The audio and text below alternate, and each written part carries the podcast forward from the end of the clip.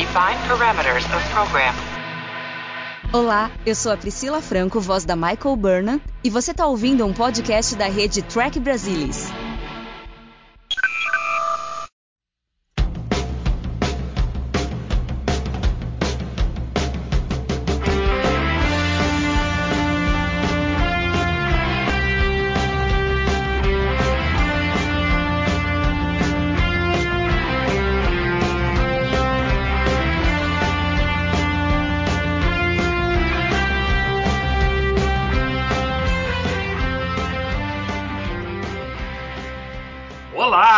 Sejam muito bem-vindos. Eu sou o Fernando Odo Rodrigues e este é o Balde do Odo, que nunca foi tão apropriado para falar de alguns episódios quanto a sequência que a gente vai falar agora, né? Porque olhando de cima o balde é um círculo. Entenderam? Entenderam? Entenderam?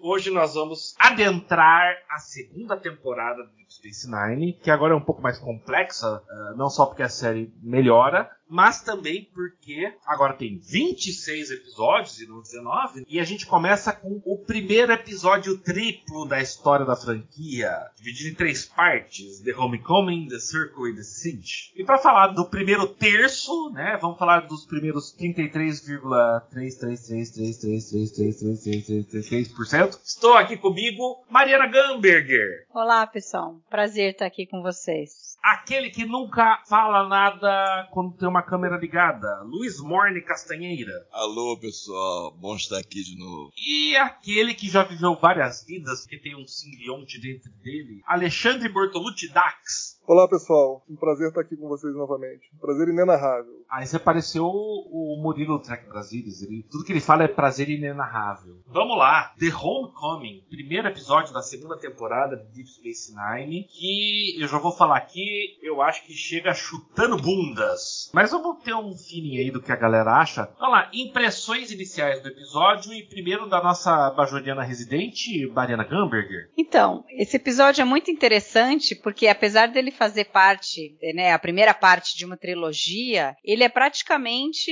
um episódio único. Se eles não tivessem acabado no finalzinho ali com o ministro dizendo que o Linalas iria entrar no lugar da Kira e ela estava sendo convocada de volta a Bajor, teria sido um episódio com começo, meio e fim. Mas ao mesmo tempo, ele deixou várias coisas em aberto para serem é, discutidas nos próximos episódios. Eu acho que ele também fez uma excelente ponte com o final da temporada passada. Agora, realmente, eles pegaram ali para falar sobre Bajor. É, é uma história totalmente diferente, com um cara de Deep Space Nine, né? É interessante que o próprio Michael Piller fala que eles, nessa temporada, resolveram se concentrar no que Deep Space Nine tem de especial e deixar os elos, né? Os links que tinham com a nova geração. Então eu acho que começa muito bem a temporada. É, obviamente que fala de um tema que eu adoro, né? Que é sobre Bajor. E tem bastante coisa pra gente falar a respeito. E é um tema super atual. A gente vê ali o Quark dividindo dinheiro com o Ron, né? É, nossa, é, é fantástico, assim. A gente se sente o Ron, basicamente. Falou por todos os assalariados do planeta, Mari. Exatamente, né? Na hora que ele fala assim, eu vou indo agora aqui sonhar com uma divisão igual dos lucros. Eu pensei na hora, é, eu também, Ron, eu também. One for you and six for me. One for you and six for me.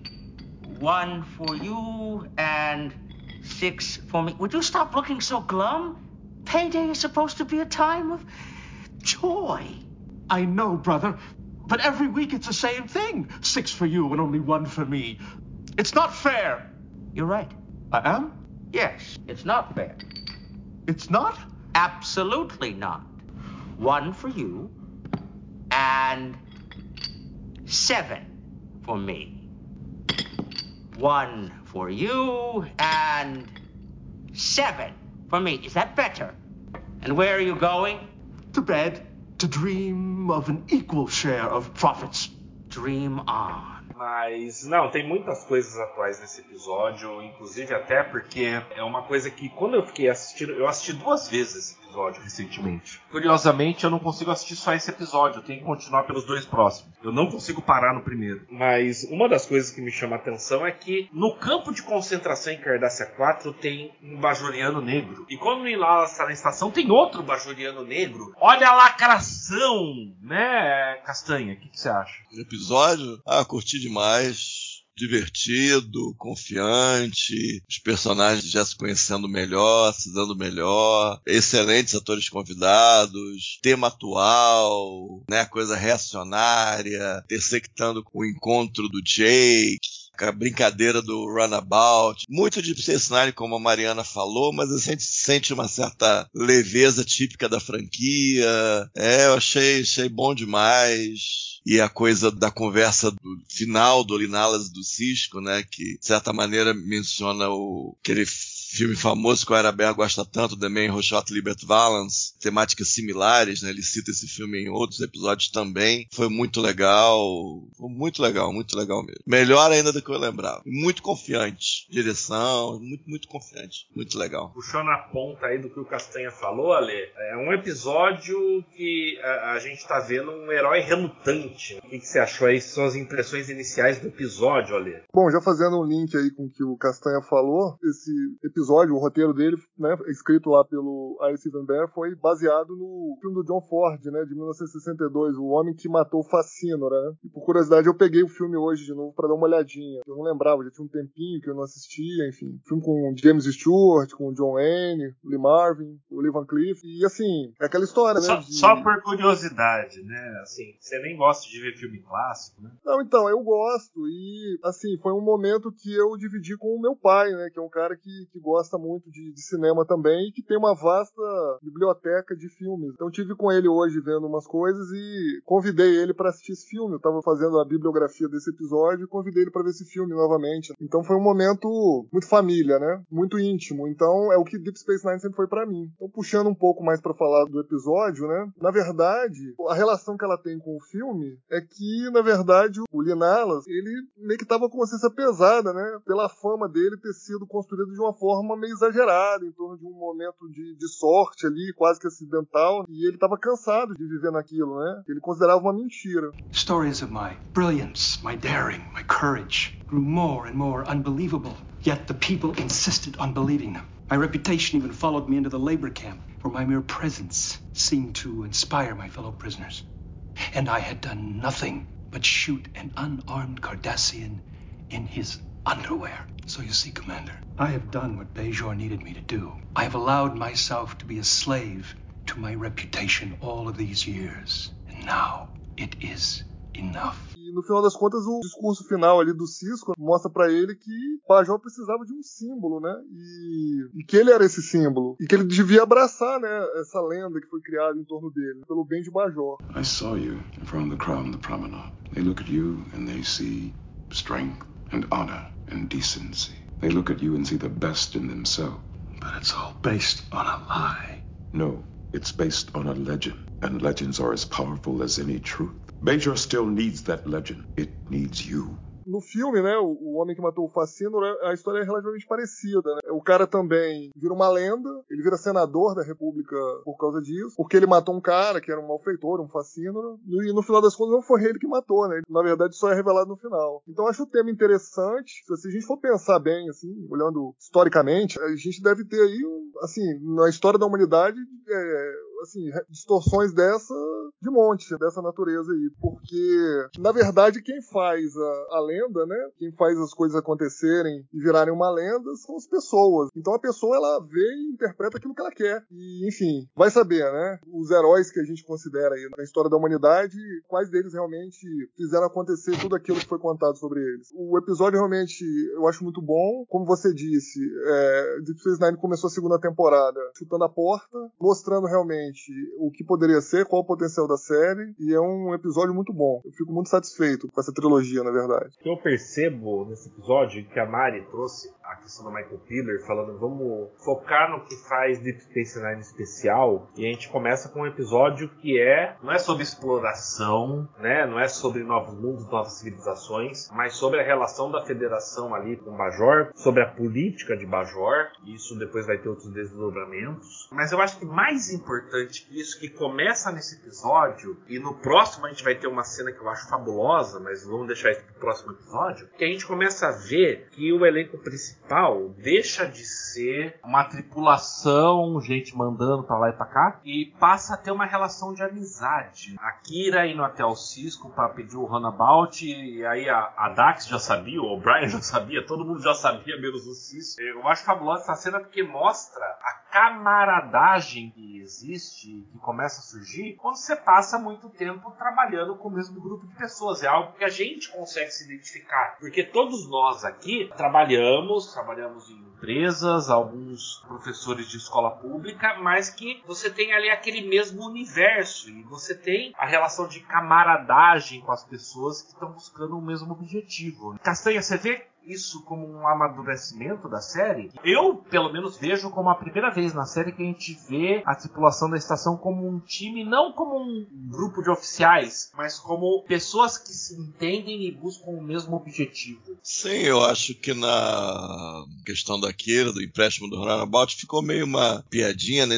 inevitável não lembrar da série original de Norrada nessa questão, mas talvez na cena depois, depois do ataque ao Quark, com todos ali reunidos, a forma deles falarem, deles interagirem, é, me parece mais, digamos, relaxada, né? Convívio faz bem, né? Não só daquelas duplas que, tipo, Odo e a cena de abertura, que é uma coisa que meio que veio desde o início, mas você sente que o elenco começa a se entrosar mais. Eu gosto da dupla Kira e O'Brien, eventualmente, pelo menos por um tempo, cresce uma intimidade nessa dupla, né? Por diferentes circunstâncias mais à frente na série. Eu achei interessante justo essa dupla ocorrer, mas de modo geral, eu acho que foi uma coisa intencional para dar essa uma preocupação para quem fez a versão final do roteiro, provavelmente o próprio Araber, para dar essa noção de time, de equipe, buscar no humor, buscar diferentes pontos da relação da Kira e do Cisco, como ela chega para falar já é um pouco diferente, né? Tipo ela, não, eu quero um esperador, quero um runabout, não sei o que. Ele tá com medo, ele para. Esse tipo de coisa né, do convívio, né? De você conhecer mais os personagens,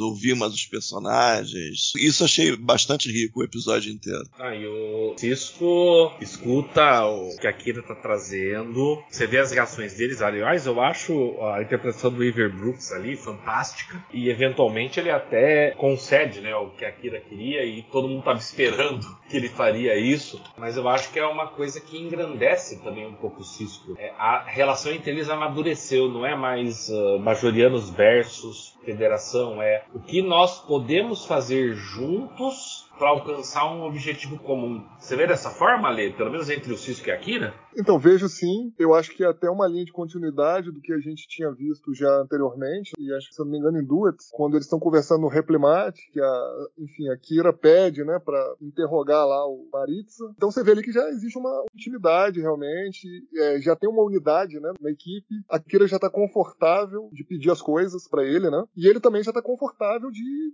eventualmente, não ceder para ela imediatamente de assim, se sentir no direito de pensar um pouco mais. E depois ele vai lá se aconselhar com a Dax, que também, olhando em retrospectiva, é uma coisa que volta a acontecer várias vezes na série. Acho que talvez, notadamente, a vez que ele se aconselhou com a Dax, que a gente consiga lembrar melhor, foi em Pale Moonlight, que eu considero o melhor episódio de Deep Space Nine. Mas você vê que as coisas já estão funcionando muito melhor. Tanto a interação entre os personagens, quanto as próprias atuações dos atores. Já tá natural, já estão acontecendo naturalmente. E as cenas estão ficando cada vez mais críveis você começa a ficar envolvido, completamente envolvido pelo que está acontecendo no episódio. Obviamente que aí a gente precisa dar um ponto também para a direção, né? Do o Winnie Cole, ele já tinha dirigido lá na primeira temporada o Past Prologue e o Vortex, e depois ele viria dirigir mais um episódio dessa trilogia e depois mais nove episódios até o final da série. Então assim, eu acho que é, realmente olhando assim os personagens em si, né? A Kira tá totalmente dentro do foi desenvolvido nela né, durante toda a primeira temporada e o Cisco você vê que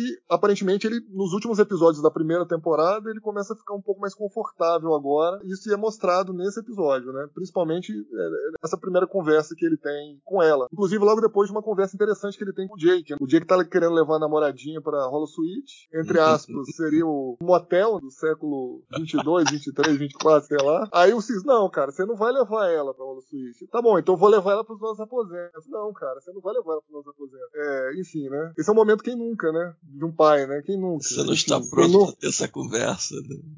É, aí o, é, o Jack fala pra ele, você não tá pronto pra ter essa conversa. Mas que pai tá pronto pra ter essa conversa?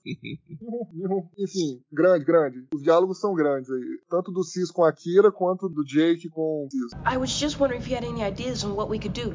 I was thinking of taking her to the Hollow Suites. The Hollow Suites? I don't think so. Why not? Because you're too young to take a girl to the Hollow Suites. Okay, then how about if I take her to our quarters? Well, no, no, no, no, no quarters. We're just gonna talk. Talk in public. It's not the same. You want to talk? Take her upstairs. And that way you can talk and watch the ships go through the wormhole. That's boring. Since when? Since I started going out with girls. Uh, This is your first date. And I don't want it to be my last. I can see you're not ready to have this conversation yet. I'm not ready. Uh, I'll just have to come up with a few ideas on my own. Really, don't worry about it. Who's worried? Eu vou entrar nessa seara da historinha do Jake, porque eu acho que tem uma mensagem absurdamente séria no que acontece ao longo do episódio. Mas só pra terminar, ô Mari, você acha que essa te mostrar essa relação, esse amadurecimento da relação do Cisco com a Kira, dá um impacto emocional maior no final do episódio, quando o Jaro fala que a Kira tá indo embora? Com certeza. E a gente vê essa relação dos dois crescendo ao longo da temporada inteira. A gente tem que pensar que lá em Past Prologue ela passa por cima dele, liga para o almirante da federação porque ela acha que ele não tá dando conta de fazer as coisas que ela acha que ele deveria fazer e tal. E aqui nesse daqui, ela já passa a ter uma relação de confiança, né? Ela pede para ele, mesmo que ele diga não, ela não vai atrás. O, o máximo que ela faz é angariar o pessoal em volta dela. E isso realmente foi muito engraçado, que até o O'Brien já estava se preparando para o que, que ele ia ter que fazer É. para Essa eu achei a quando melhor tivesse, parte. quando tivesse que, chegar lá em Cardassia 4, né? Ele já estava ele já tinha maquinado tudo. nave. Achei isso É. a parte mais engraçada. Exatamente. Ele já tava dando É. tudo certo e já tava antecipando. Senhor O'Brien, parece que você já tá pensando nisso há algum tempo, né? Aí acho Chief, Major Kira needs a runabout. Oh, so she's going to Cardassia 4 after all. Is there anyone on the station she didn't tell? I doubt she mentioned it to Quark.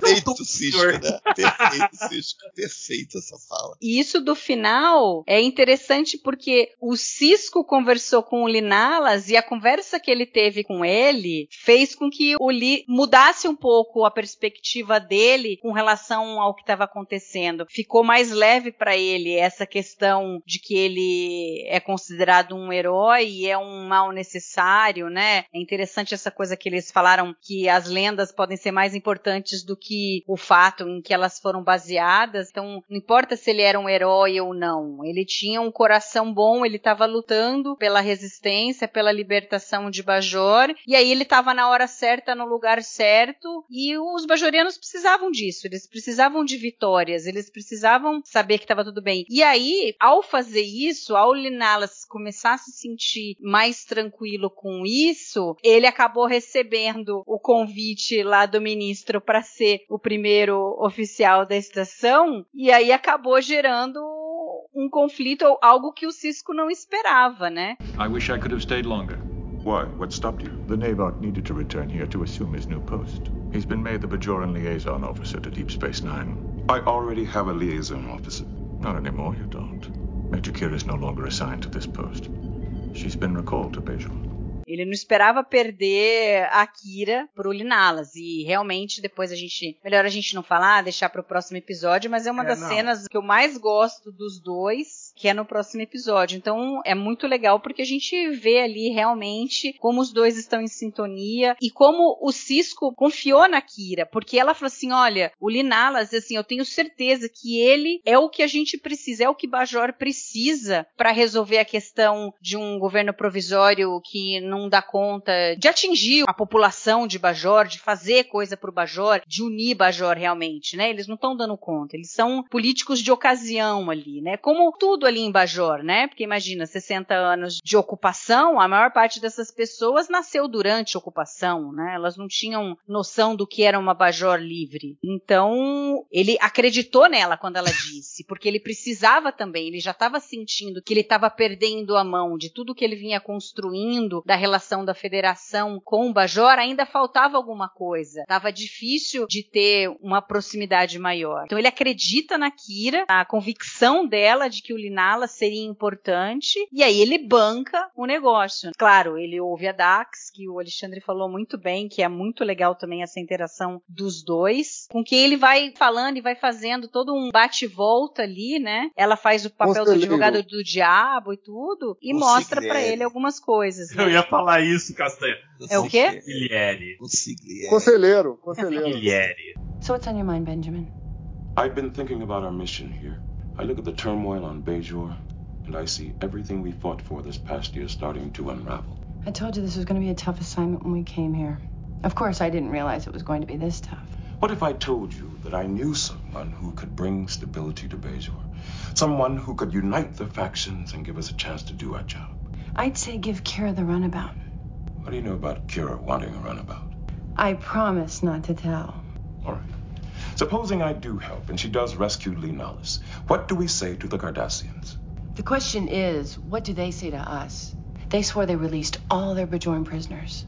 Isso é bem interessante, todas essas relações que a gente vê nesse episódio. E a própria Kira com o O'Brien, eles praticamente não tinham tido muita relação em nenhum episódio da temporada passada, e aqui se mostrou uma camaradagem, primeiro dele sabendo que ela queria o Runabout ir para Cardassia 4 e depois eles se entendendo ali, né? A cena lá em Cardassia 4 é ótima, né? Como ele faz o papel do cafetão, ela da prostituta, para tentar passar pelo campo de força. Então, bem legal como eles construíram. E fica uma coisa leve, não forçada. Você vê que E não é forçado. É isso que é o mais sentido. interessante. Eu acho que faz sentido, porque são os dois que têm mais experiência com os cardassianos também. Sim, sim. Eu sim. acho isso legal. Foi porque a é partir do legal. momento, né, que ele fala que ele vai assim, ela fica meio reticente porque ela acha que isso é uma questão só bajoriana. E aí quando ele fala que ele, assim, não, eu sei o, o que, que pode acontecer com prisioneiros nas mãos dos cardassianos,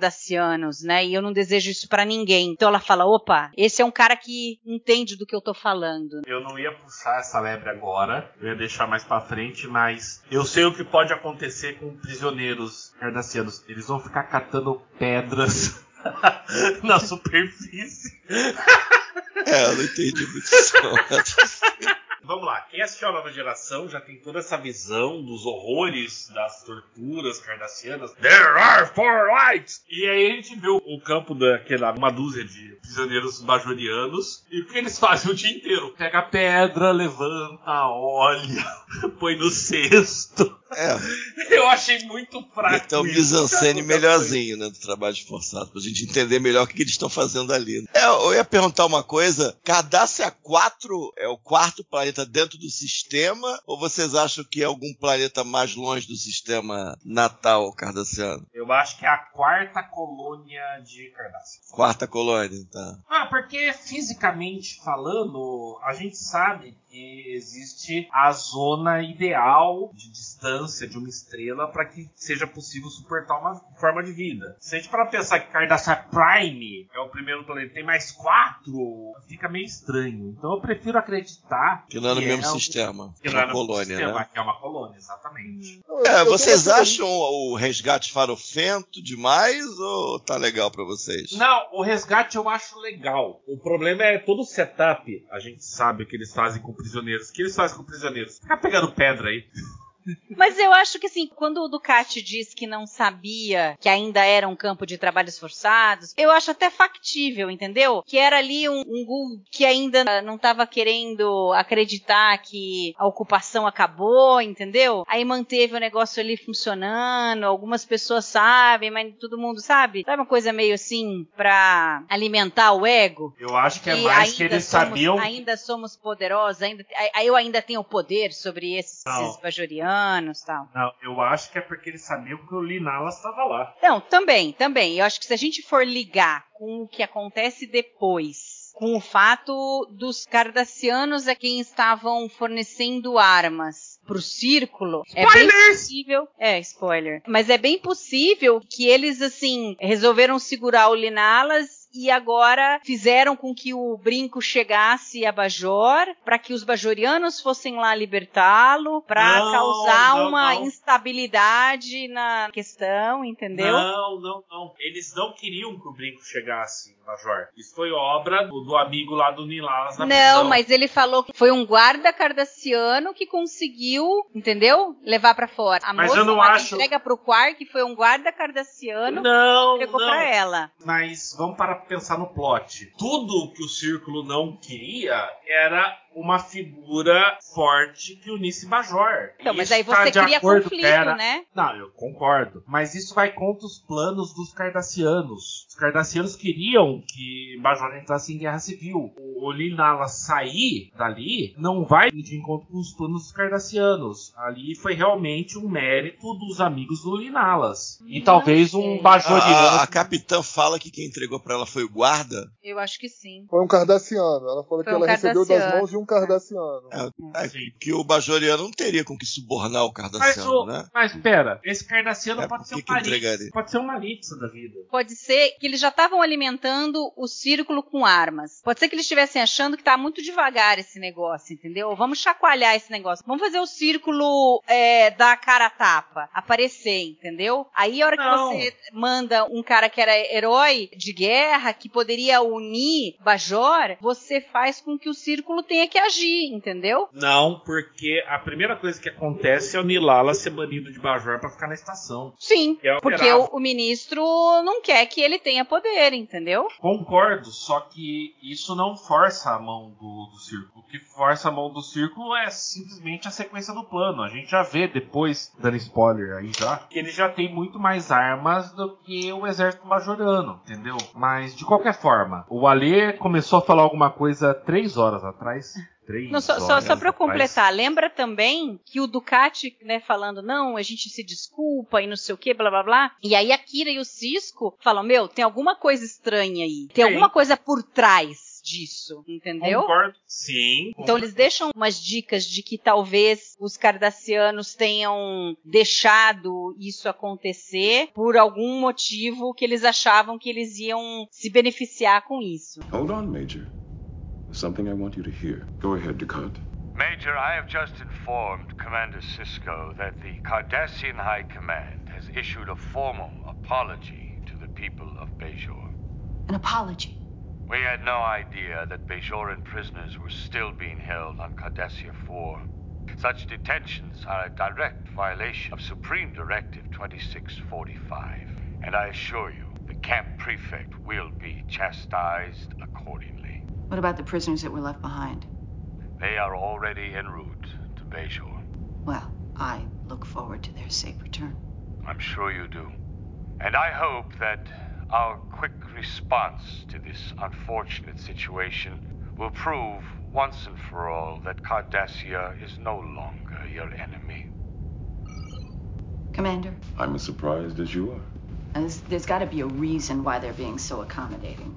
I'm sure there is. But until we can figure out their motives, let us just be grateful that all the prisoners are being returned safely. Congratulations on the success of your mission, Major. Não, eu discordo. Eu acho que foi uma coisa que aconteceu, que eles não esperavam, mas que não, não afetava o plano deles. Porque eles sabiam que o, o Jaro já estava com as armas e tudo mais. Mas isso, de novo, é infor- Mas- esse é o problema da gente falar de episódio triplo, né? É. a gente começa a falar de coisa que eu vou falar no outro. episódios. Mas Ah, é. Eles sabiam que o Linala estava ali, né? Isso é claro. Sabiam. Sabiam, né? Ale, o que, que você queria falar cinco horas. Não, então, era um pouco sobre isso, né? Porque parecia muito conveniente deixar o Linalas vivo naquele campo de trabalhos não tão forçados assim. Parece que eles estavam guardando essa carta na manga para alguma circunstância, Sim. entendeu? E aí, assim, honestamente eu não tinha pensado nisso do que a Mari falou, né? Que de alguma forma os cardassianos meio que facilitaram, né? Ou fizeram com que a informação chegasse lá na estação para que ele pudesse ser resgatado. Eu nunca tinha pensado dessa forma. Confesso que eu vou ter que até que refletir um pouquinho e assistir os outros dois episódios para ver qual conclusão que eu vou chegar, sinceramente. Mas assim, de fato, é com certeza o Linaras está vivo num campo de trabalhos não tão forçados assim, afastado. Os cardassianos iriam querer usá-lo por algum motivo que os interessasse em algum momento, né? Eu não sei se foi exatamente esse, mas assim, é plausível pensar nisso. Só uma curiosidade, né, que estavam falando do local lá, a locação que foi filmado lá, o campo de trabalhos não tão forçados assim, de Cardassia 4, foi no Canyon de Soledad, que fica ali no norte de Los Angeles. Por causa daqueles paredões que tem ali, ali pode chegar mais de 50 graus. Então, eles filmaram alguns outros episódios ali, né? Mais pra frente. Uns episódios muito bons, né? The Ship, provavelmente. É. Rocks and Shows. Rocks and Shows, é. Tem um com a Kira e o Ducati, que ele cai de bunda. Indiscretion. Indiscretion. Indiscretion. Né? Esse é muito bom. Então, só que no The Ship no Rocks and Shows, a temperatura lá chegou a 51 graus Celsius e 53 graus Celsius, respectivamente. Imagina pro, imagina pro Jamadá, gente, pros atores. Quem assistiu o Baker's Editions do What We Left Behind, que vem com um monte de extras que só a gente viu, o primeiro assistente de direção fala que o pior episódio a ser gravado de Deep Space foi o Rocks and Shows. Por quê? Que foi nesse local aí. Que foi nesse local por causa do calor. Exatamente. Então lá não era fácil gravar lá, né? Então, assim, gente. os atores sofreram bastante, né? Pra gravar ali em locação. Tanto que eles queriam ter gravado, feito mais takes, né? Mas eles não, enfim, não conseguiram, né? Não, cara, vambora, que tá bom, que não tá dando, não. Os extras que estavam fazendo Cardassianos estavam morrendo lá. Mas é, como o Alexandre diz, esse campo de trabalhos não tão forçados, que eu coloco na conta do orçamento, sinceramente. Não é um episódio, isso nitidamente não é um episódio que gastou muito. Ali tinha uma restrição de orçamento nítida, eles fizeram o que deram para fazer. Aí a gente deixa a imaginação funcionar. Né? Tipo, não, eles estão catando aquele canto, aquele, aquela parada naquele canto ali, do costado, aquilo ali é, é em locação, né? Não, é em locação, mas você começa a imaginar. Não, aquele pedaço especificamente. Sim, é em é locação, né? É em locação. Tá falando do paredão, você tá falando? Aquele canto, né? Que eles se escondem atrás do paredão, digamos assim. É em locação também. Porque. É, locação. Porque, porque em episódios mais baratos, pularia direto da primeira parte da, da fuga pra nave já. Aquela não, parte eles... ali já não é tão comum de ter. Já, no, no já máximo, um pouquinho mais ali. No máximo, eles entrariam numa caverna que a gente tinha já nessa época, o Cave 7, né? Essa parte da locação eu acho achei legal. Não, acho a locação é tá ótima. acima da média, digamos assim. Concordo plenamente, é isso que eu tava dizendo. A gente agora só imagina. Eles estão catando pedrinhas só lá, por quê? Porque em algum momento teve uma explosão. Vocês já viram como uma pedreira funciona? Teve uma explosão que soltou e eles estão lá procurando as pedras que tem mais ou menos conteúdo mineral de interesse cardassiano. Mas ainda assim é um trabalho de pouco forçado, né, Alexandre? Eu justamente eu falei que eu ia inverter isso, porque isso ia deixar mais final, porque eu acho o seguinte: hum. esse é um episódio sobre preconceito. Ah, tudo bem. Primeiro sobre essa questão, né? Bajor para os bajorianos, alienígenas são bem-vindos, mas particularmente na história do Jake, que quando eu tava assistindo de novo agora, logo antes de gravar, me caiu a ficha. O Cisco é negro, né? Afrodescendente, o Jake também. E aí a gente tem o Jake que perdeu o seu encontro, não teve a chance de sair com a menina que tava gostando, porque ele não era bajoriano. Que não é muito diferente de falar: olha, o meu pai não me deixa encontrar com você porque você é negro. Eu acho que ali aquela cena, a linguagem corporal do Cisco uh, e a forma dele lidar é muito a gente falar de racismo. Você sentiu isso também, Mari? Com certeza. A gente é que a gente pega a federação, os planetas,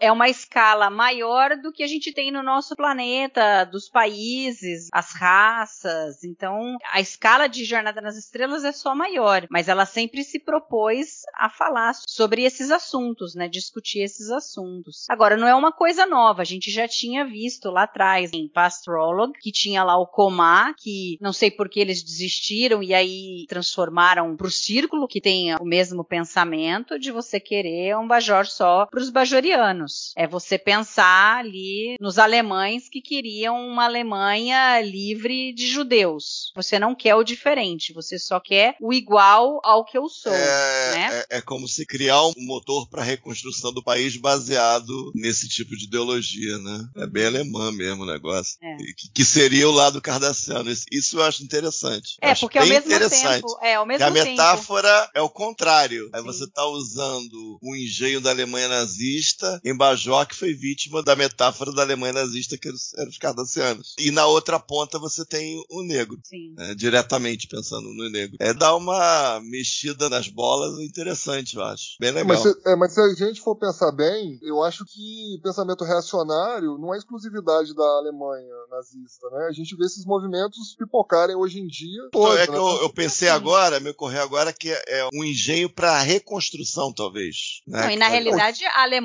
se É. baseou muito nessa questão da Alemanha livre e tudo, no que ela viu o que os Estados Unidos estava fazendo com os negros, que já faziam há muito tempo. A questão da divisão das castas e tudo, que se baseou no os brancos é que são os poderosos e os negros não são nada. Se for pensar na história da Alemanha depois da Primeira Guerra Mundial, tem um pouco disso. O partido nazista lá, que depois virou o partido nazista, ele uniu a Alemanha em torno de Alemanha, vamos ver o que é melhor para a Alemanha, né? Porque a gente perdeu aqui a Primeira Guerra e a gente está pagando indenização para os outros países que venceram, né? Então, e a gente tem que mesmo. parar de fazer isso. É, e a gente tem que parar de fazer isso e começar a pensar na Alemanha. Então, é mais ou menos. O paralelo que o Luiz fez, acho que é esse também, né, Luiz? Me ocorreu agora. E esse do, de ser um engenho para reconstrução me ocorreu agora. Eu tava pensando só na coisa de. Seria que existe. Inclusive, poderia diferenciar o Comar como um grupo terrorista, né? E que isso aí tá muito, digamos, muito na base. Você teria um nível mais alto de modificação da sociedade como um todo, que seria mais parecida com a extrema-direita que a gente vê ao longo do mundo hoje em dia, de uns anos pra cá. Né? E seria um nível mais alto do círculo.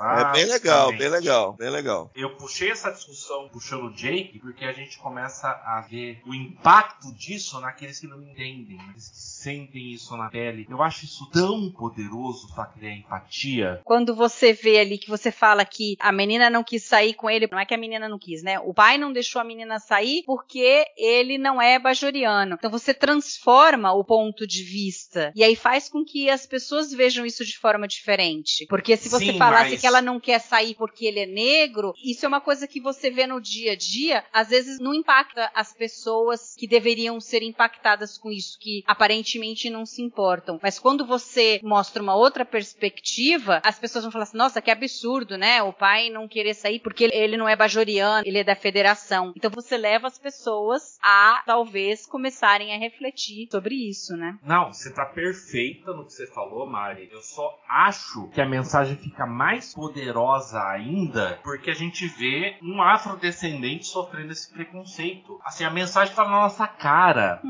Eles estão seguindo a cartilha do Roddenberry de, olha, vamos usar ficção científica para discutir temas da atualidade e eles jogam isso na nossa cara. Eu acho isso tão fantástico. A, hora que eu revi essa cena e, e me caiu a ficha e eu vi a linguagem corporal do Cisco ali na cena. E vamos lembrar que essa questão de discussão de preconceito era muito importante pro Avery Brooks. A gente vê isso mais pra frente na série. No último episódio teve um problema por causa disso. E eu acho que a mensagem é tão poderosa, mas tão poderosa. E cá estamos nós, 28 anos depois desse episódio, com os mesmos problemas. Isso me faz pensar se a gente não tá falhando como sociedade, sinceramente. Faz tempo, né? Ah, não. que a Não, que a sociedade gente tá- tá falhando. Não, e, e governo fraco e grupos reacionários, é, digamos, fortes e respondendo aos anseios do povo, de certa maneira. O episódio tá super, super atual. Deep Space Nine tá super atual. Ale, você acha que Deep Space Legal. Nine tá super atual? Infelizmente. É, eu acho que sim. A gente já tinha comentado sobre isso na primeira temporada, né? No Babel, né? Deep Space Nine literalmente previu o futuro, né? Previu lá, o- alegoricamente, uma pandemia, vamos dizer assim. O que poderia acontecer se algumas regras mínimas aí não fossem respeitadas, né? Numa eventual contaminação. E foi o que a gente acabou vendo na pandemia. E agora, novamente, né? Na verdade, é uma fotografia, eu acho que da humanidade no último século, talvez, nos últimos 100 anos, cento e poucos anos. No mesmo episódio você tem grupos extremistas querendo tomar o poder, governo, como o Luiz já colocou aí, governo desestruturado, enfraquecido. Nessa lacuna aí sempre tem os oportunistas, né? Os políticos oportunistas querendo ocupar esse lugar de poder para poder de alguma forma catalisar em cima disso, né? Falar em poder, o Jaro Essa é o Frank Langella, né? O ator, e ele não foi creditado nesse episódio. Interessante, né? O Frank Langella, é, para quem não sabe, é que fez o Mestre do Universo lá, o He-Man, o filme Esqueleto, isso, isso.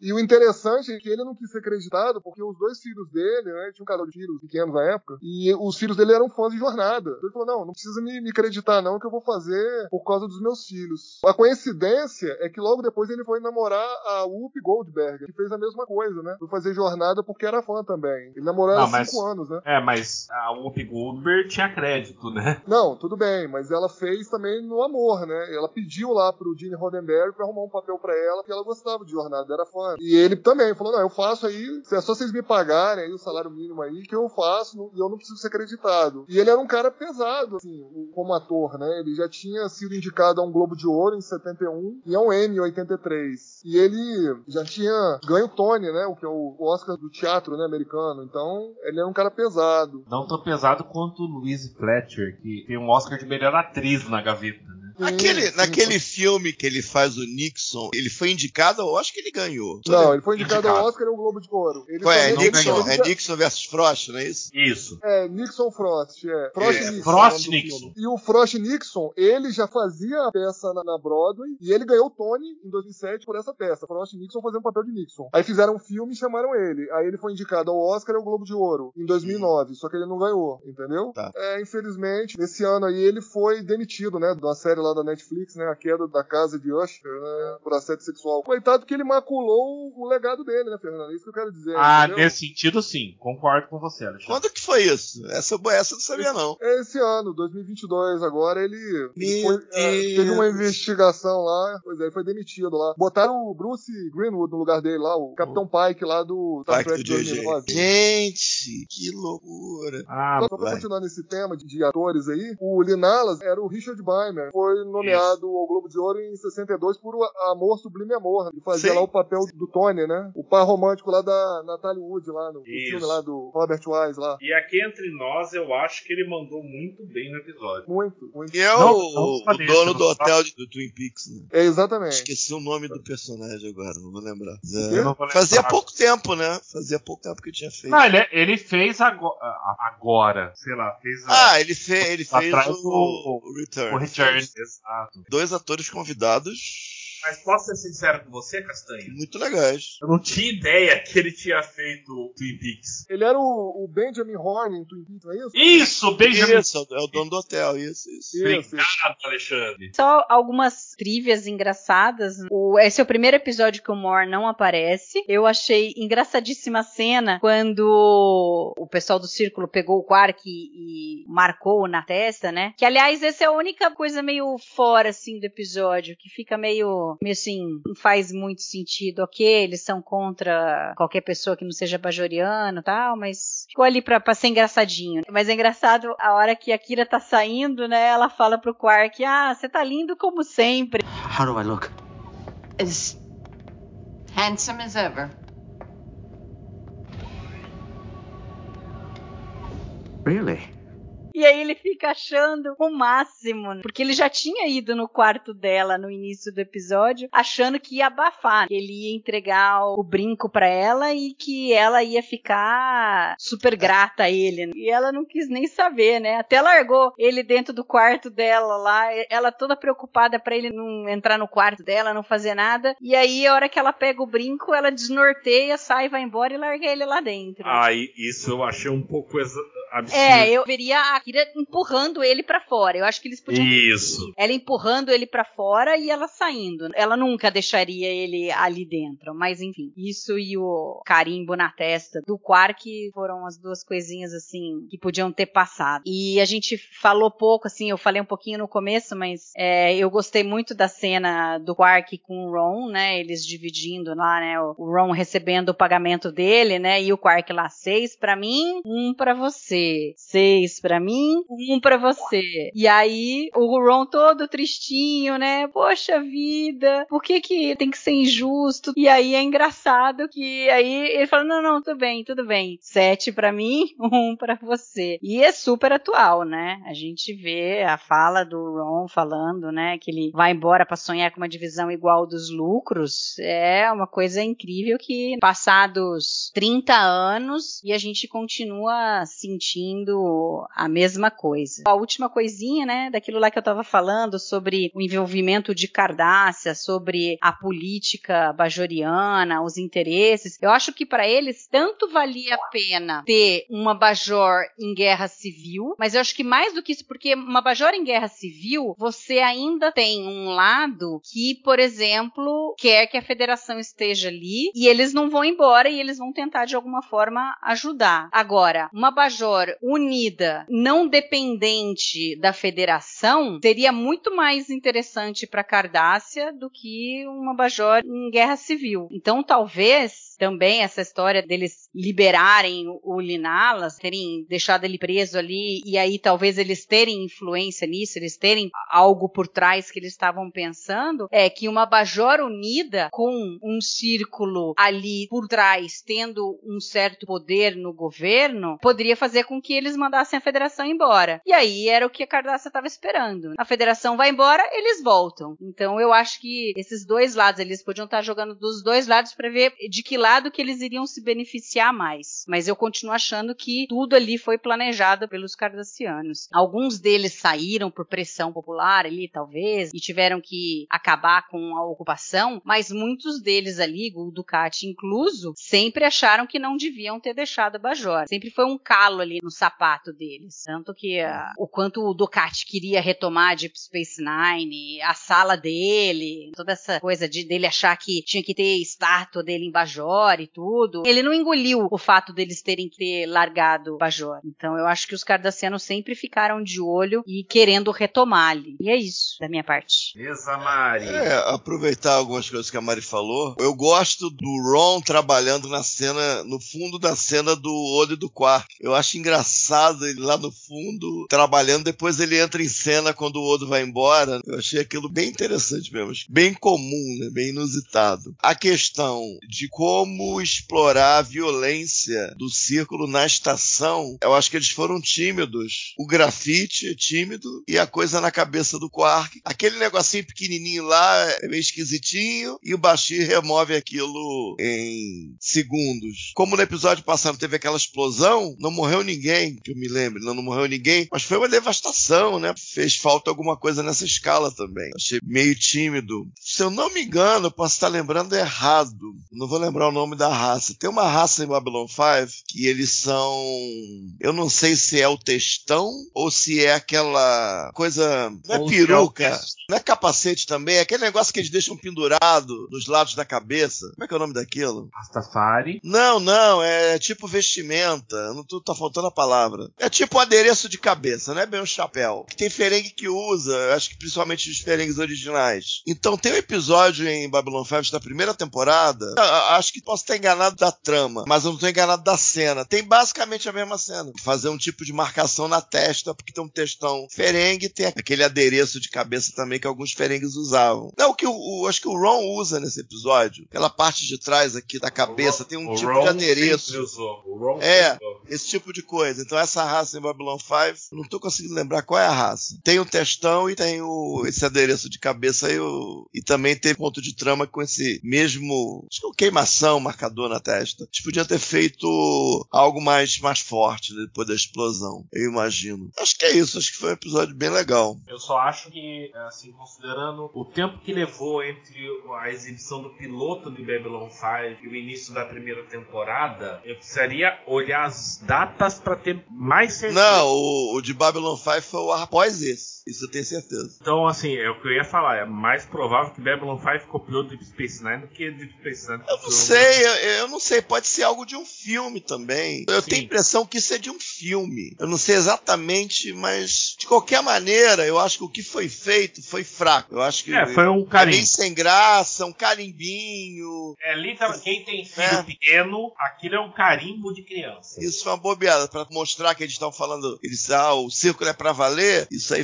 é uma falha do episódio. Mas, Podia ter- Castanha, É. eu só acho o seguinte: a gente pode avaliar esse episódio por si só ou avaliar como a tríade. Eu acho que a Não, claro, intenção- claro. Eu acho que a intenção deles nesse episódio era mostrar de início o círculo como um movimento não tão crítico e crescendo ao longo dos três episódios, né?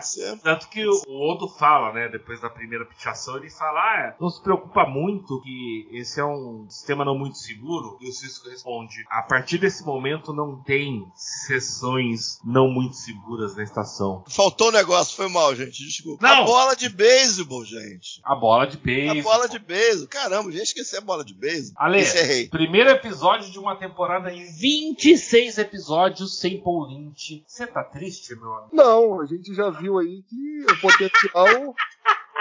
O potencial começou a ser mostrado em sua plenitude, né? Entendeu? Você tirou o peso morto da série e o negócio começou a andar, entendeu? Tirou lastro, né? O negócio começou a andar. Fez o bom, cara. O macaco matou um monte de gente e todo mundo morto caiu dentro do carro e o carro não andava. É, entendi.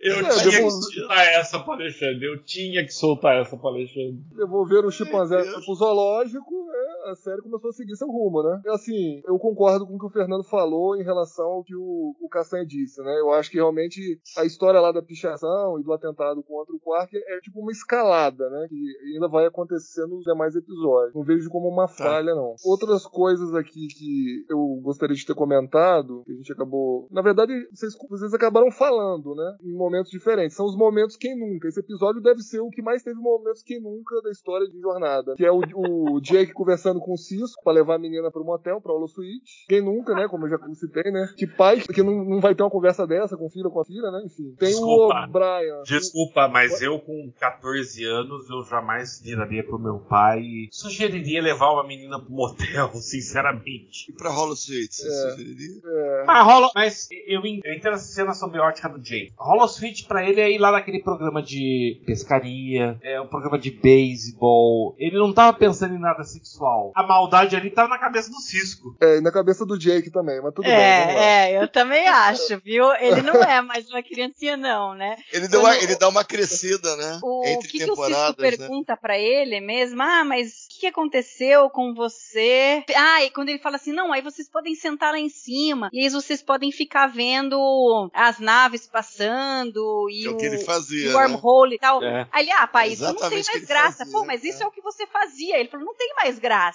Então, daí não, não, o que ele fala, o que ele fala é, não tem mais graça desde o momento que eu comecei a sair com garotas. Então, exatamente. Então, é, o Alexandre tem razão quando ele diz que o Jake podia ter, sim, segundas intenções ali, entendeu? Ele não tava pensando em ir no programa de pescaria nem jogar beisebol com a menina, não. Eu aqui falando que essa subplot é uma mensagem muito forte contra o racismo e tal, e você pensando em putaria. Pelo amor de Deus. Não, é natural. não é putaria. O moleque não pode ter esses pensamentos, a menina também não, né? é, hormônio. É, é, é, é hormônio, adolescente, é isso aí. Eles têm que, têm que Eu se tenho, uma, eu tenho uma filha de 6 anos, entendeu? Eu não tô pronto pra isso. Quem Não, nem tá? eu, nem- Fala, Alexandre. Eu tenho, uma de, eu tenho uma de quase 17 e não tô pronta também, Fernando. E aí? É, não tem jeito. Bom, o outro momento que nunca, é, vocês também comentaram, que é o O'Brien entregando o Que todo mundo da equipe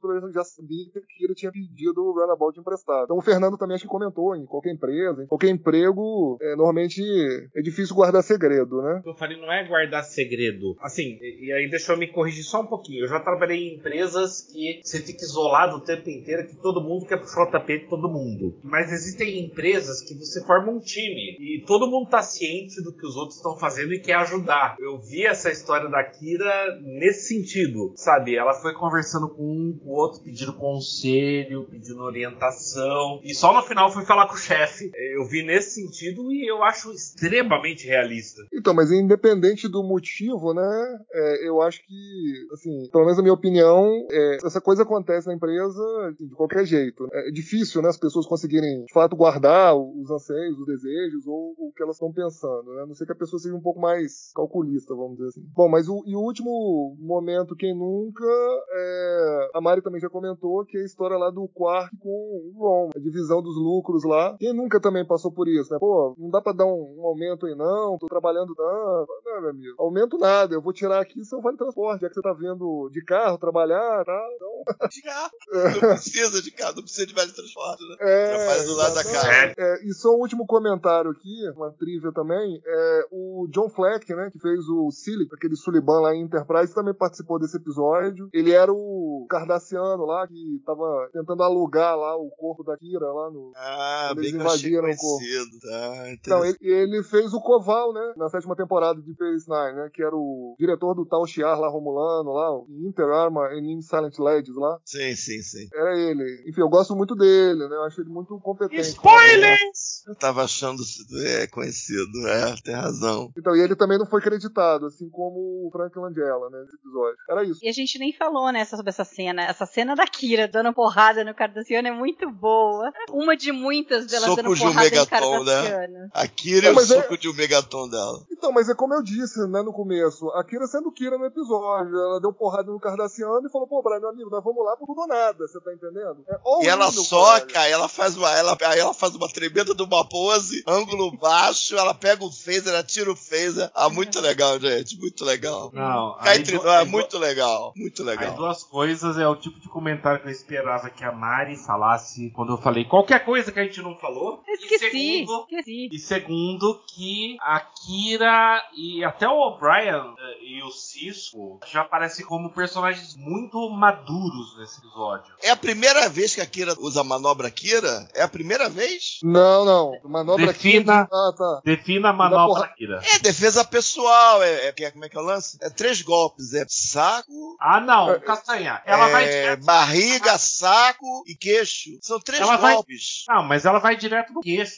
Não, são três golpes. Não, ela vai É direto. defesa no queixo. pessoal. Não, O ela do tá. queixo é o último golpe. Não. Não, ela dá na está- cara dele primeiro, Exato. porque ele abaixa pra ver Ah, então o, não foi dela Kira, e ela, não. ela dá o primeiro ali. Aí eu acho que ela dá no saco, talvez com o joelho, e o terceiro ela dá nas costas dele, se não me engano, e aí ele cai. O Não, primeiro. mas acho que ela Ela chega a dar um de baixo pra cima, não dá não, Kai? Não, no primeiro ela tá abrindo a blusa e ele aproxima o rosto pra tentar ver os seios dela. E aí ela dá uma pancada de baixo pra cima no queixo. Ah, então a primeira que é de baixo pra cima. É que eu lembrava disso, eu não sei se é lá no arco final que ela pega aquele cara, o. Rousseau, Gu Rousseau. É, o, o, o ator que fez o o- John Vickery, que fez Babylon 5 também. E o Damar também. Ela O dá Damar uma também tem? também. Também Mas eu quando... acho que é isso, são três golpes. Eu, eu não tô conseguindo lembrar direito. É Eu duvido que cotovelo, saco e de baixo pra cima. São três golpes. Gente, a gente tá no vigésimo episódio da série, que tem mais de 170. É, a gente vai mas é a ter primeira vez que ela dá esses golpes dela? Perfeito, perfeito, Castanha. Sim, sim. Mas a gente É a vai ter primeira tempo vez, né? depois pra reparar nisso, entendeu? Tem mais de 150 episódios pela frente, sabe? Não, mas é a primeira vez, é legal. A Kira e o soco de um megaton dela. A primeira vez a gente nunca esquece, acho que todo mundo pode É, concordar. é mas eu acho que tem um que ela perde rapidinho. Acho que no Invisible Procedures. É, pois é. Mas gente isso é um chega erro lá, a gente chega lá, a É, gente chega lá.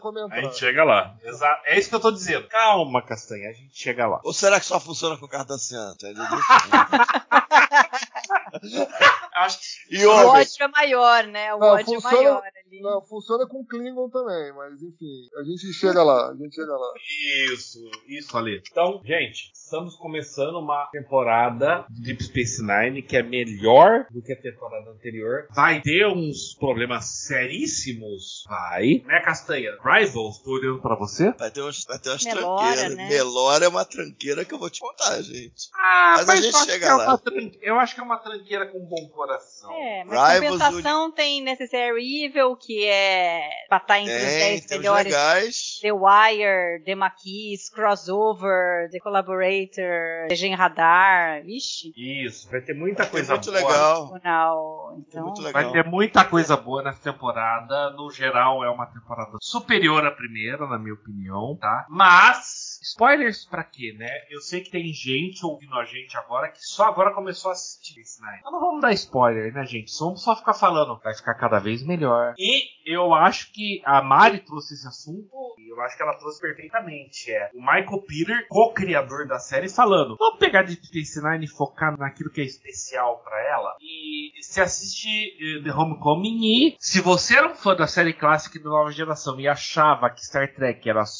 nave indo pra um planeta diferente toda vez, think again, tá certo? Esse episódio já chuta bundas falando: olha, Star Trek pode ser muito maior que isso. Vai lá, Mari. Não, e o interessante é que a história, é, além de ser do Ari Steffenberg, é, é da Jerry Taylor, que ela tinha feito para a nova geração, mas que não vingou, e o Michael Piller pegou e falou, Aira, vamos usar isso daqui para Deep Space Nine. E eles adaptaram a ideia dela, e ficou o que ficou esse negócio maravilhoso, né? É, e depois ela foi fazer um negócio chamado Voyager. É, tinha mais a ver com o DS9, a história dela. Sim, sim. Pois Porque é, era, era, era realmente de um cardassiano. Era um pouco tá? artificial, a história dela era um pouco artificial. Eles precisavam fazer uma Kira dentro do episódio pra buscar o Linalas. Então aí acho que já perde o troço. É, realmente faz mais sentido fazer dentro de Space Nine. Mariana Gamberger, sua nota para The Homecoming. Eu dou três estrelas e meia.